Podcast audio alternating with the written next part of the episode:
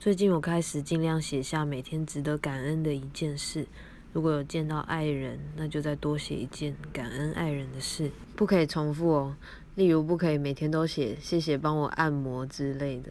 即使真的经常发生，一定要尝试去挖掘被生活给掩盖的 silver lining。有看到另一个方法是，当有美好的事发生时，就去存款并写下缘由，也是个一举两得的好方法。写下感谢日志的这个做法，它有效是在于它能够提醒你，其实一步一脚印里你走了这么远哦，累积了这么多的里程，你需要做的只是再更善待自己一点。